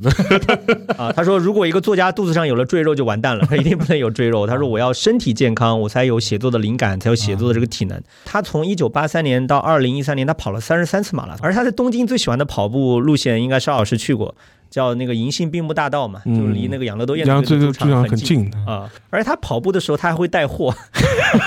对，他说他九十年代参加马拉松比赛，最喜欢的是新百伦，就 New Balance。嗯，然后到二零零五年就换成美津浓、啊他说美津浓那个跑感会更舒服一点哦 OK，啊。哎，不过说到带货这一点啊，就是村上春树确实是个带货。啊我已我我已经说我们要带货了。哦，我们也可以带货，我们也可以带货。我们一边聊村上带货，我们自己也带货。对对对，不过村上他确实很会带货啊，像他包括他喝酒的这个问题上，我也觉得，哎，他主要是喝 whisky 是吧？对他威士写过一本呃威士忌的书，就是我们的语言是威士忌士忌。然后当时是带他的夫人一起去那个苏格兰艾雷岛。艾雷岛，然后做了一些寻访吧。然后就说你可以把它当当做游记，你也可以把它当做这种这种带货带货小文，对吧？就讲了很多他自己就是说当时的一些一些感悟吧。然后他也也结合他自己喝威士忌的一些经历，所以说我觉得从这点角度来说的话，啊、确实是个什么生活方式博主的。所以他口味也蛮重的，像艾雷岛全是泥煤味的，但这一点呢，我觉得跟他的早年经历也有关系吧，因为他毕竟开过酒吧的嘛，就是 就是说。哦，还有一点的话，我觉得就是对他那一代的那个日本人来说，就是他的很多消费的品味也是跟着那个时代的审美啊一步步过来的。就日本人开始大量喝威士忌，其实也是七十年代以后的事情。因为在此之前的话，日本人为什么要喝 highball 这种东西呢嘛？就是就是就觉得威士忌觉得如果太重了味太重太烈了太烈了，所以说接受不了。但是七八十年代以后，随着日本人有钱了，经济好了，开始消费得起，就是说苏格兰的威士忌了，口味越喝越重嘛。所以说，我觉得从这点角度来说，他的这个对威士忌的偏好，其实跟那他那一代日本人整个一个生活方式的这种改变有有一个直接的这种对应关系的。嗯，而且村上他的生活方式美国化还有一个体现，他喜欢一边吃汉堡一边喝啤酒。嗯啊是，然后在美国经常找到一个地方吃汉堡，他说我要点一颗汉堡，吃汉堡很开心，然后就喝啤酒。而且他很搞笑，他说酒吧里面他为什么最经常点喜力呢？对，他说因为在酒吧里面嘈杂的环境，只有喜力才可以让人迅速理解他的意思，get 到他在说什么。对，他如果讲别的英语单词，可能会被听错。哦，啊，但他喜欢的啤酒品牌还蛮多样的，除开刚刚说到的喜力，这种在酒吧里面酒保能够听懂的这种啤酒牌子。哦，这个也是我听到喝啤酒最奇怪的一个理啊由。，然后他喜欢喝什么滚石，然后蓝带，什么萨米尔亚当斯啤酒，还有什么贝斯淡啤酒，他确实在这一块蛮讲究的，但他也喝葡萄酒对，啊，这就来到我们今天非常重要的带货主题，对吧？是是是，然后前面不是我提到说他编了一部就是生日故事集嘛，就是都是以生日为主题的。他在里面就讲他他有个序言嘛，他说他每年在生日要到的时候，他就会在晚餐桌上开一瓶杰克伦敦葡萄酒，这个其实就是赤霞珠嘛，这个葡萄酒。然后这个是一个叫做杰克伦敦葡萄园的酒厂产的。我以为是致敬那个小说家，啊，是致敬 它的那个标牌上就会有杰克伦敦有一部小说叫《白牙》，啊，白牙的封面是一头狼嘛，它那个酒酒瓶子上面有也也有一头狼。然后呢，为什么村上在生日呃当天要喝这这种酒呢？因为他的生日跟杰克伦敦是同一天。嗯，然后，但是村上听到这句话的时候非常好笑，他说：“哎呀，杰克伦敦喝酒喝得一塌糊涂，最后把肾喝坏掉了，四十岁就死了。”他说：“他说 我要悼念这样的人，或许有点欠妥当啊。”然后他，但他补充了一下说：“不管怎样，他说杰克伦敦葡萄酒是口感醇厚而略带辛辣味的上好葡萄酒。他说读着杰克伦敦的小说喝起来再合适也不过。”是的，是的，非常的带货主播的口吻，所以说好玩也是不错的，大家可以对，所以说也请大家能能够移步这个淘宝店啊，去我们的 show notes 这边点击豪玩新西兰原瓶进口金奖长相思白葡萄酒的这个链接啊，然后我们这边也会为大家提供一些折扣福利，是不是无缝衔接到我们今天的？对，其实我们 你说这这个我们还可以多补充一点啊，这个其实蛮好玩的，因为前面沙老师讲村上他就是喜欢出去嘛，对不对？就是他其实有一个，就因为他前面讲那个我们的语言是威士忌，就跑到国外去写的嘛。他还有另外一本随笔集，我蛮喜欢的，叫《假如真有时光机》。对，他其实是讲他八十年代的时候在罗马住的时候的那个那一段生活经历。应该就是他写《挪威森林》的时候，在南欧，然后躲了两三年。对。不单单是挪威的森林，五五五也是在那儿写的，在罗马写的。但村上自己说，他说在罗马生活很很无聊，也不是很无聊，就很烦。他说这个城城市太挤了，人太多了，所以村村上就买了个车。说他一有空就带他太太去那个意大利的乡下旅游，他就去托斯卡纳。他说这是他最喜欢的短途旅行的地方，为什么呢？因为当地的酒好。他当时会跟他的夫人成批的买喜欢的葡萄酒，然后随机的在镇上的那个餐厅里面吃美食，然后住小旅馆，然后晚上就可以写作嘛。然后说他最喜欢的不是那些指南书上，就那个旅游指南，什么孤独星球上面那些景点，就是佛罗伦萨旁边呢有一个著名的葡萄酒的产区叫基安蒂。然后说村上在这个地方逛了一个礼拜，然后回回到罗马的时候，他的汽车后备箱里面就塞满了葡萄酒，然后他就可以一边举杯畅饮葡萄酒，一边伏案写小说。而最好玩的是，他在当地还遇到了一个葡萄酒庄的女主人。把这个女主人的这个这个酒就写到他的小说里面。后来这个小说译成意大利文，然后这个酒庄女主人感谢村上带货带货，嗯，还寄给他几瓶一九八三年的这个红酒。这个红酒酒庄叫巴迪亚可提部落啊，一个比较拗口的名字。嗯啊，最好玩的是里面有个段子。然后呢，这个这个酒庄的女主人就送给村上一瓶她出生那一年的酒，就一九四九年的酒。啊，村上就问说：“你们这边藏啊？”他说：“你们这边藏的酒，呃，最古老的到哪一个哪一年啊？”主人说：“最古老的只到一九七呃一九三七年。”村上说：“为什么呀？”他说：“年份更老的酒就全部被占领军的士兵喝得一干二净了。”村上说：“他没好意思问到底是德军还是美军。”啊，他确实蛮有意思的，就是村上他的这种旅行随笔，是其实都有他的这种非常个人的这种特色在里。而且可以顺便提一句，就是他的很多这种随笔的照片都是他的夫人杨子女士拍的啊。据说杨子是那个挪威的森林里面绿子的原型啊，这只是个据说。当时他跟杨子结婚很早嘛，大学没有毕业就结婚了，而且小说都没写就结婚。而且当时结婚的时候，据应该是他老爹还是挺反对的，反倒是杨子的爸爸父亲就说非常的开明。当时就问他一句，就是你你是你真的爱杨子吗？然后得到肯定回答之后，答应这个这门亲事了。你看。而且你看，他写了这么多小说，或者写了这么多复杂的这种男女关系和情感、情感这这种关系，但是他夫人的这种关系其实就非常的 simple，嗯，对吧？二十二岁，二二十二岁结婚，一直到现在就是，嗯，而且他村上说，他对他他的收入没概念的，对的，钱都是他夫人来管，对的。难怪能写好小说。好，我们节目就到最后了。其实我们之前在录节目之前啊，就我们几个主播也，我之前还讲过放过这个狂言啊，说我们今天一定要避开一件事情，就是这个村上与诺贝尔奖的问题啊。但是后来我们的另外一位主播小皮老师还是建议我们稍微来聊一聊这个话题啊。嗯。自从那个莱昂纳多·迪卡普里奥获得奥斯卡金像奖以来，似乎世界上就这就成为了一个只有村上春树受伤的世界。我不知道大家对于村上以以及诺奖是怎么看待的？其实，呃，村上本人他自己也吐过槽，就是说，当然他当时讲的更多不是诺奖，他更多讲的是就是他早年的时候，就是说，因为他被提名过两次芥川奖都没有得，嗯。然后很以至于就是说，在八十年代的时候，很多人就是哎呀，村上就说是虽然拿了个新人奖，但是没有拿到似乎是最高最高或者是对新人作家来说最高等级的那个芥川奖。然后这个事情是不是对他将来的一些文学创作的经历会有影响？但实际上面你会发现，这个事情村上对村上来说，他我倒是认为他真的可能不是那么的介怀。这这前面一点是什么呢？因为村上本人他很长一段时间他是游离在日本的文学界之外的。呃，这一点的话，其实在他的很多呃访谈里面和他自己回忆里中也提出这一点，因为他创作小说本身，他不是一个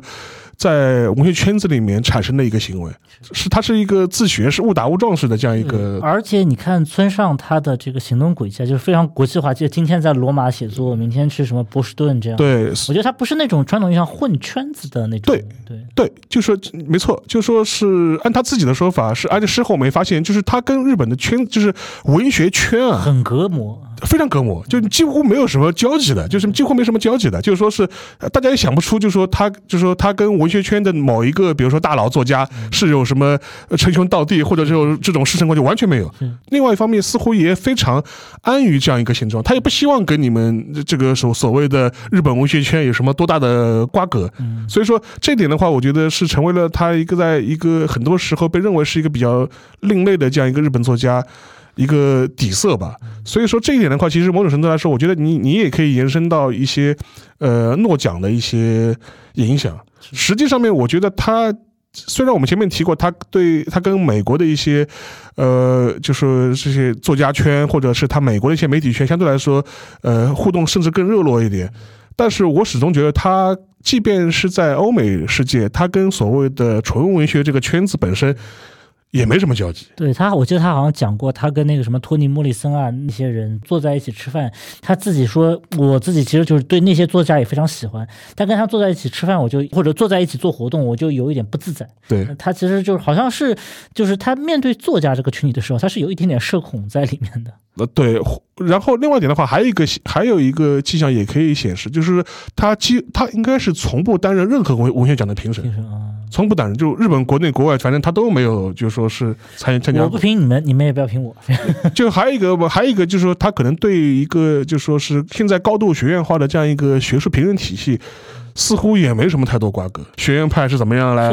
评价我的作品？因为我也看过一些所谓那个作家的创作谈嘛，对，很多创作谈其实写的挺学术，甚至感觉就是要写给学院中人看的。然后特别是这几年，然后会有特别多大量的叙述来讨论自己的一些创作理念、写作风格。其实你也不能说不好，但是有的时候感觉其实是有点做作，或者过于学院化，或者希望自己被学院体系所吸纳。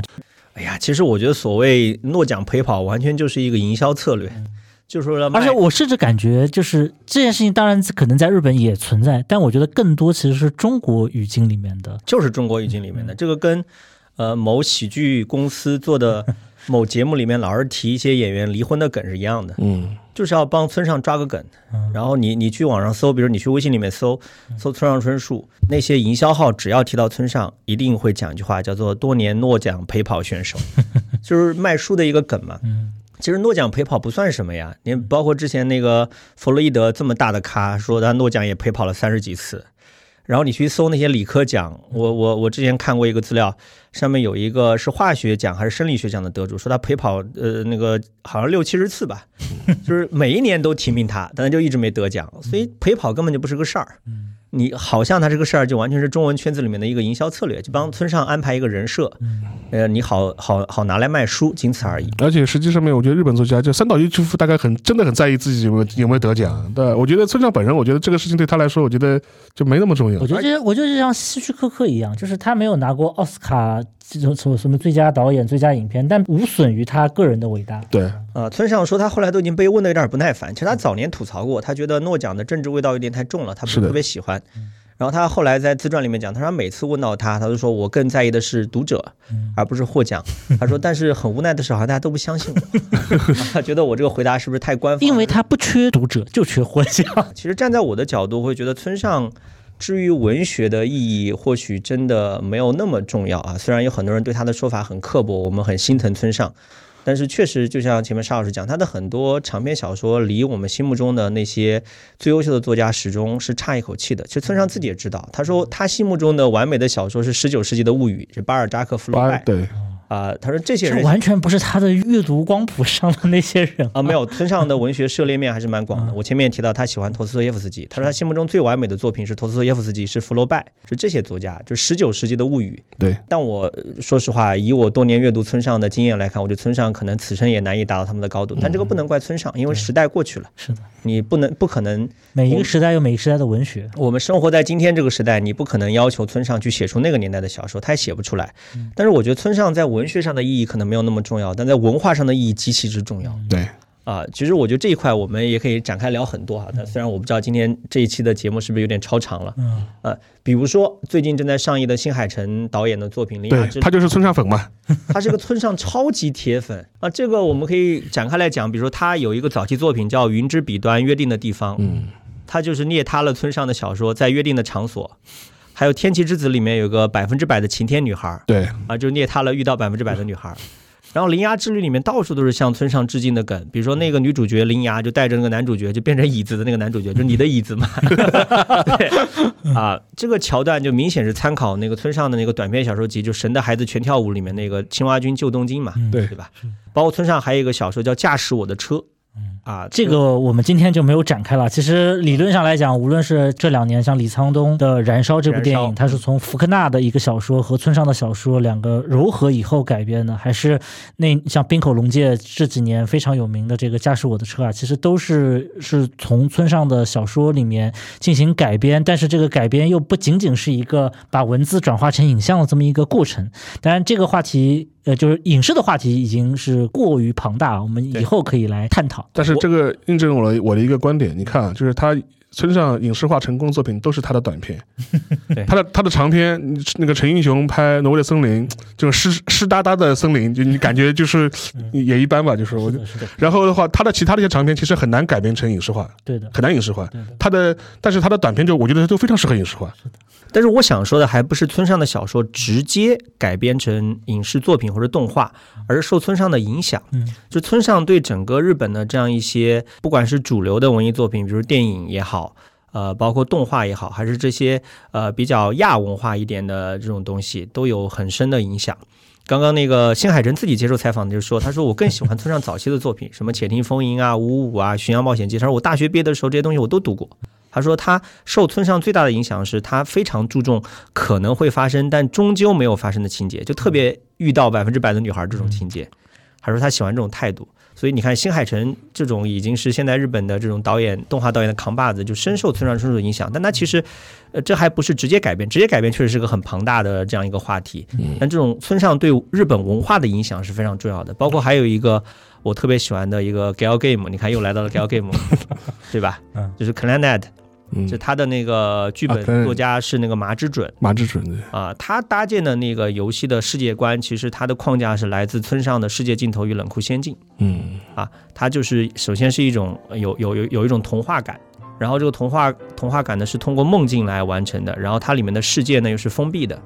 啊，包括陈哥一直被吐槽的世界系的设定，其实也是呃灵感来自于村上，所以村上对日本的游戏这种典型的亚文化的产物，还是电影包括动画这种日本的主流文化的产物，都有非常深刻的影响。嗯所以你再过若干年，可能村上的小说大家不会把它放在文学的这样一个体系里面去评价，是放在更庞大的日本文化产品的体系里面去评价。村上可能就是类似于这样的教主的地位。嗯打个不是特别恰当的比方，如果讲唐诗的话，我们都喜欢讲李白、杜甫嗯啊，但村上春树可能更加有点像白居易的这种感觉 啊，广大教化者。从这个意义上讲，村上春树更像是日本的一个文化名片。虽然说嗯村上本人并不能非常全面的代表日本文化，甚至不能代表日本文化的所谓的那种精神茶道啊，嗯什么棋道啊，他其实都无法去代表啊。但是他本人确实是已经成为了可能这个世界上 最为著名的在世的日本人了。对对对，是的，对，好，呃，非常高兴啊，今天与两位老师一起能够录制这期节目，呃，也希望收听本期节目的